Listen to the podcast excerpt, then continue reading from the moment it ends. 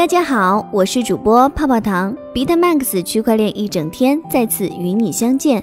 Bitmax 调查署每天一讲，并深度分析区块链行业的新剧情。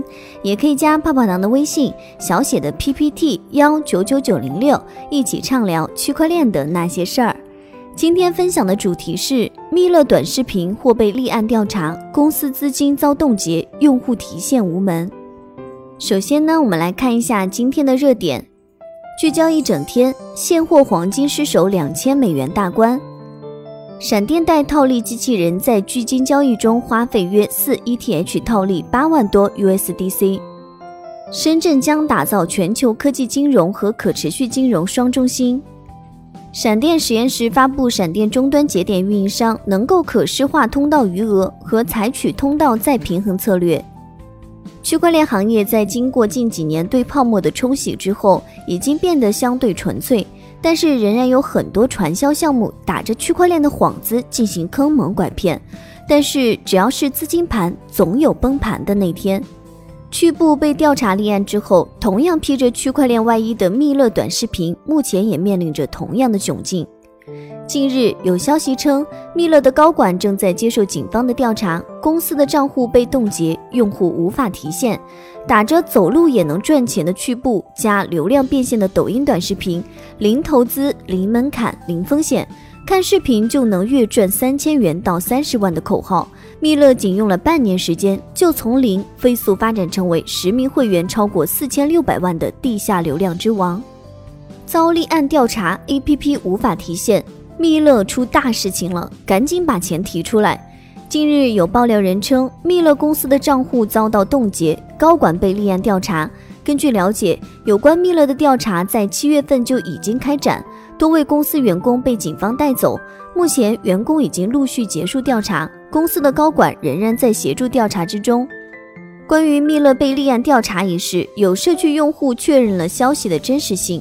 密勒出事其实早有端倪。在成立不到半年的时间里，蜜乐母公司浙江蜜乐魔方网络科技就进行过多次企业地址变更，两次被列入经营异常。蜜乐被《新京报》《南方周末》等多家传统媒体跟进关注，揭露其爆红的套路，暗指其是传销和资金盘的玩法。或许是因为媒体的关注带来了麻烦，六月底蜜乐短视频被苹果 APP 下架，随后又被应用宝下架。七月份，罗平警方抖音账号甚至还发布了一则短视频，直指蜜乐是一个新型的传销骗局，并提醒用户赶紧把手机上的蜜乐 APP 删除。虽然蜜乐被立案调查的消息不胫而走，但是目前蜜乐的社群依旧十分平静，社群维护有条不紊。不过，有蜜乐的用户称，目前 APP 没有办法充值提现了。关于原因，社群里给出的回复是支付通道升级造成的，暂时不能充值和提现。趣步访盘，半年用户四千六百万，走路也能赚钱的趣步加流量变现的抖音短视频，零投资、零门槛、零风险，看视频就能月赚三千元到三十万，不花一分钱，看视频就能把钱给赚了，还能有这样的好事儿？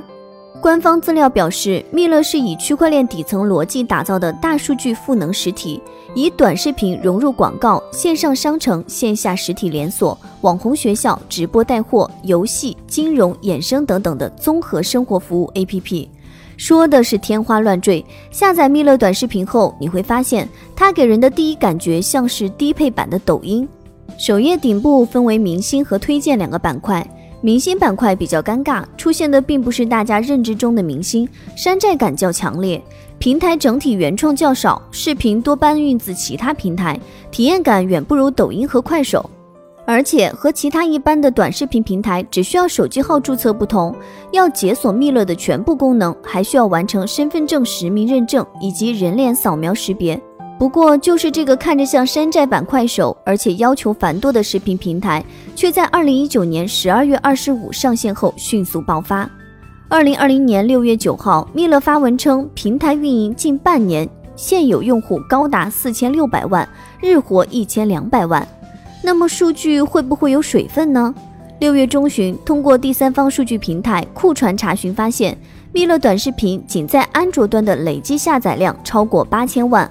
而在苹果端，自四月二号新版本发布以来，其实时排名一路上涨，数度居于娱乐免费榜榜首位置。目前或许是因为各种负面消息的原因，咪勒短视频的安卓端累计下载量缩减，但依旧保持六千万以上。为什么这样一个粗糙的平台能够吸引到那么多的实名用户呢？它究竟有什么魔力？因为真的能赚钱。此前，一位退休的教师燕子说道：“她疫情期间因为待在家中无聊，刚好退休群的小姐妹跟她说，只要有手机，每天花点时间刷刷蜜乐短视频就能赚钱。现在我们一家人都在看，每天五分钟不耽误上班，我女儿、女婿、亲家都在看。我赚的不多，也就一千来块。现在很多年轻人都在做，做得很好，你们完全可以当成事业来运营。”变相发币拉人头传销，让蜜乐用户趋之若鹜的财富来源究竟在哪里？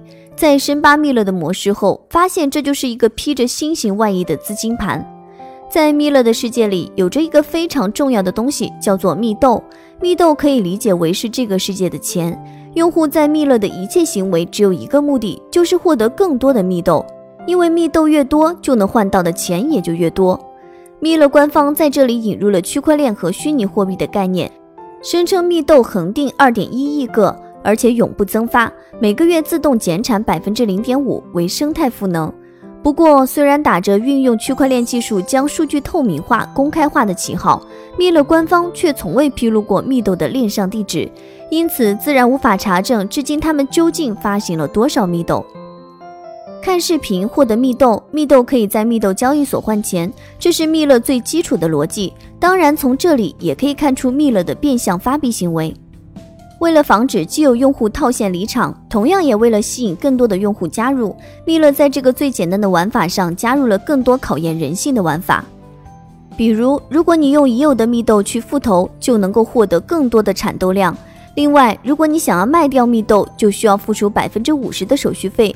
如果想要降低手续费，则需要邀请新的用户进来。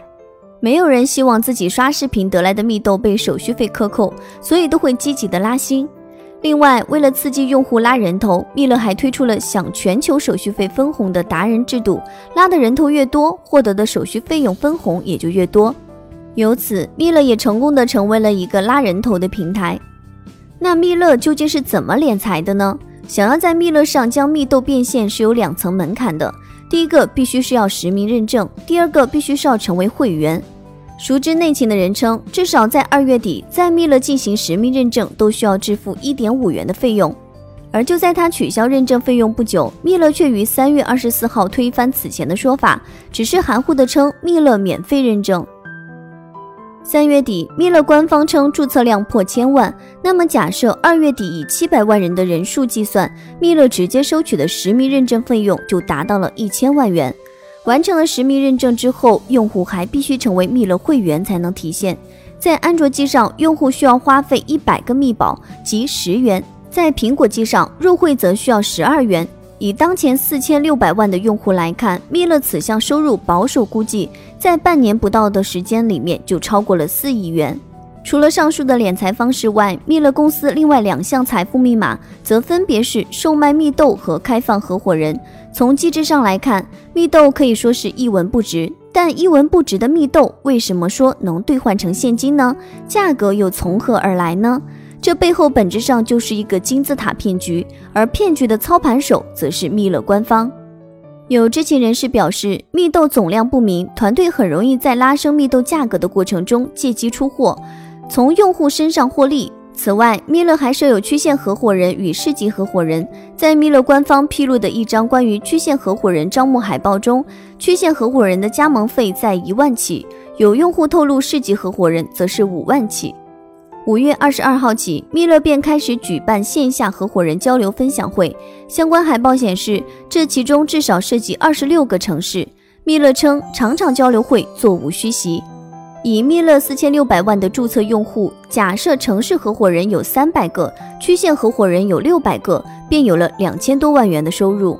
最后，除了以上这一整套围绕蜜豆的玩法外，蜜乐似乎还有另外一套生财之道。